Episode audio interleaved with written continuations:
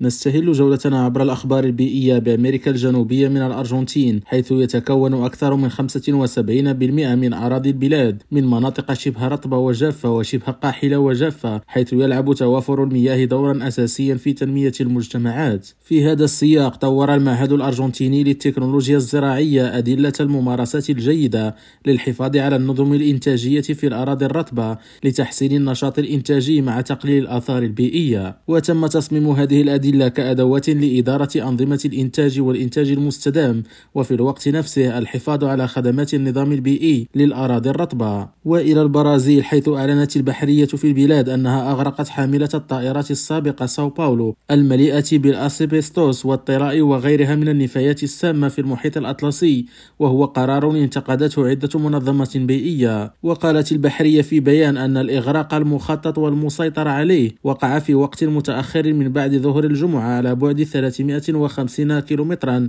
قبالة الساحل البرازيلي في منطقة عمقها حوالي 5000 متر. خالد التوبة ريم راديو برازيليا.